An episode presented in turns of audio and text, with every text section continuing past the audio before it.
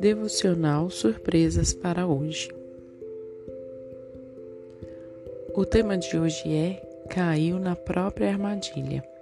A passagem bíblica é no livro de Esther, capítulo 7, versículos 1 ao 6 e o versículo 10. O rei foi com Amã ao banquete da rainha Esther. No segundo dia, durante o banquete do vinho, o rei perguntou a Esther: qual é o seu pedido, Rainha Esther? Você será atendida. O que você quer? Até a metade do reino lhe será dado.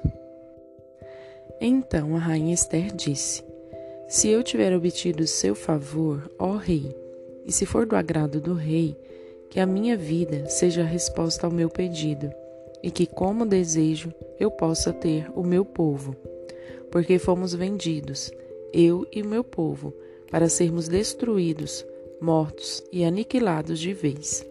Se ainda nos tivessem vendido como escravos e escravas, eu me calaria, pois não valeria a pena incomodar o rei por uma coisa dessas.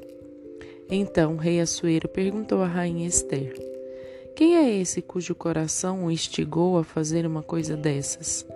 Onde está este homem? Esther respondeu: o adversário e inimigo é este malvado Amã. Então Amã ficou apavorado diante do rei e da rainha.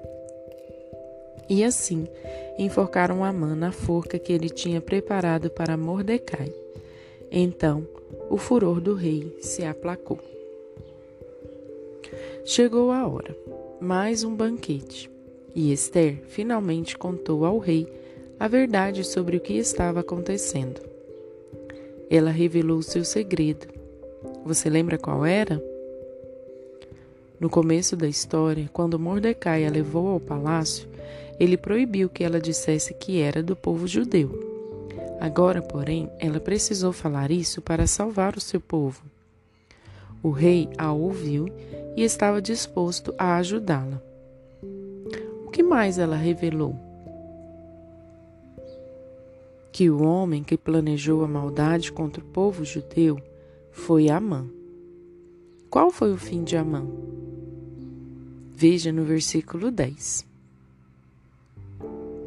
Com Esther, podemos aprender a ser justos. O que é ser justo?